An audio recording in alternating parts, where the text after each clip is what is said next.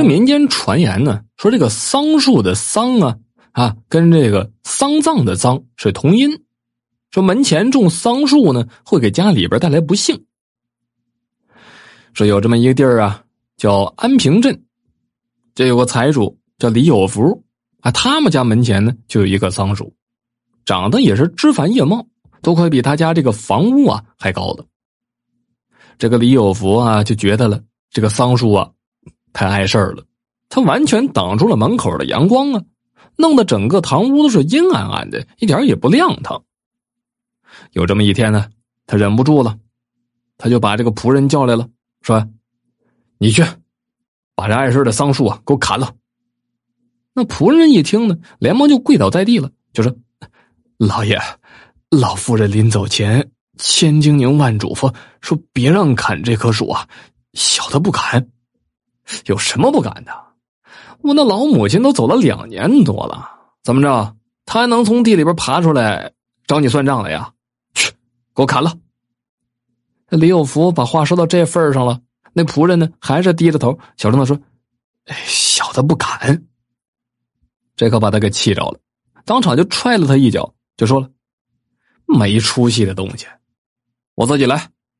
都说这门前种桑树不吉利，也不知道这老祖宗咋想的。”他拿过斧子来，啊，鼓舞着干劲儿，就把这桑树给砍倒了。这树。砍倒的那一刻呀，这整个堂屋立马就亮堂了。李有福抹了把汗，就大笑了：“嘿嘿嘿，这才对嘛！这阳光照进来，这屋子里边才像那么回事去去去，把这树啊给我烧了！”当天晚上，这一家人啊正坐在饭桌上吃饭呢。李有福啊正在给家里边人吹嘘，说呀他今天如何大显神威啊，三两下的就把这树给砍了。可就在这功夫啊，他这个儿子突然之间是口吐白沫，昏倒在饭桌上了。这下把这李有福给吓了个不轻啊！啊，这年过四十，现在就这么一根独苗苗，这可千万不能有事儿啊！他赶紧呢就请了医术最高明的陈大夫过来。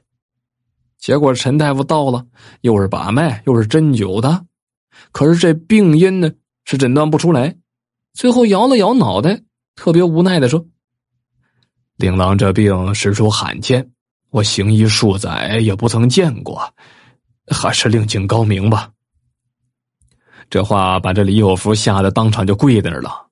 陈大夫都诊断出出来，他也想不出来，这安平镇子还能有谁能救自己的儿子呀？瞅瞅自己儿子这病是越来越严重，整个人的脸色发白，躺在床上是一动不动。这李有福急的呢，啊，这头发是大把大把的掉。最后嘛，救儿子心切，在镇子里边到处的贴上这个悬赏单，说了谁能看好他儿子病，就送黄金千两。这重赏之下必有勇夫啊！来给儿子看病的人是数不胜数，只可惜呢，没有一个啊看出所以然了。等到了第七天。这李有福的府上啊，来了个乞丐，一见着被他砍剩下那个桑树桩子，就大声的喊着：“哎呀，你坏了大事了！”这财主砍倒门前桑树，儿子突然得了怪病，这乞丐一看就说了：“你坏事了！”这话又把这个李有福气得不轻，他黑着脸训斥这仆人说：“怎么着？府上闯进乞丐了都没人管啊？还有这桑树桩子怎么没给我挖出来呀？”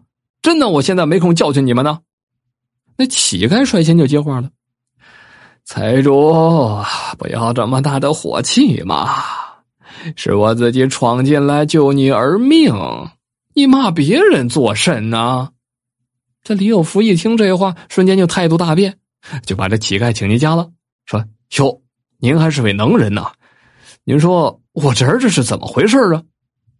那乞丐呢，顾左右而言他，就说了。你家这桑树啊，已经长了百年有余了。你老母亲走前告诫你别砍，别砍。你说你怎么就给砍了呢？这树太碍事了。哎呀，砍了就砍了吧。李有福有点不耐烦了，就说了：“您呢？您先说说我儿子是怎么回事吧。”那乞丐笑得高深莫测的，就说：“你家这祖屋啊，建的位置可谓是大庙啊，又是吉凶，又是吉言啊。你这大凶大吉会于一处，用同样大凶的桑树把这凶啊给挡住。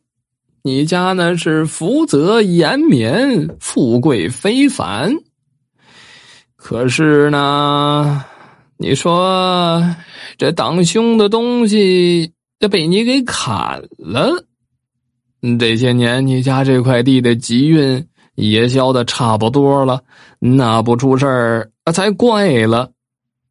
林有福听得一愣一愣的，什么玩意儿啊？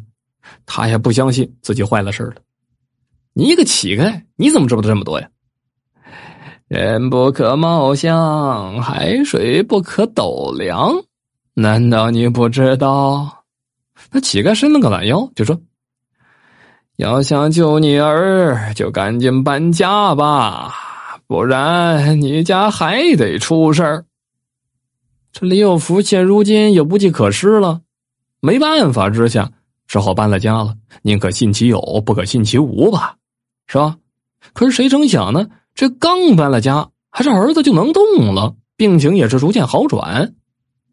但儿子的病呢，虽然好转了，他的运气是越来越差了，好几个生意都做毁了。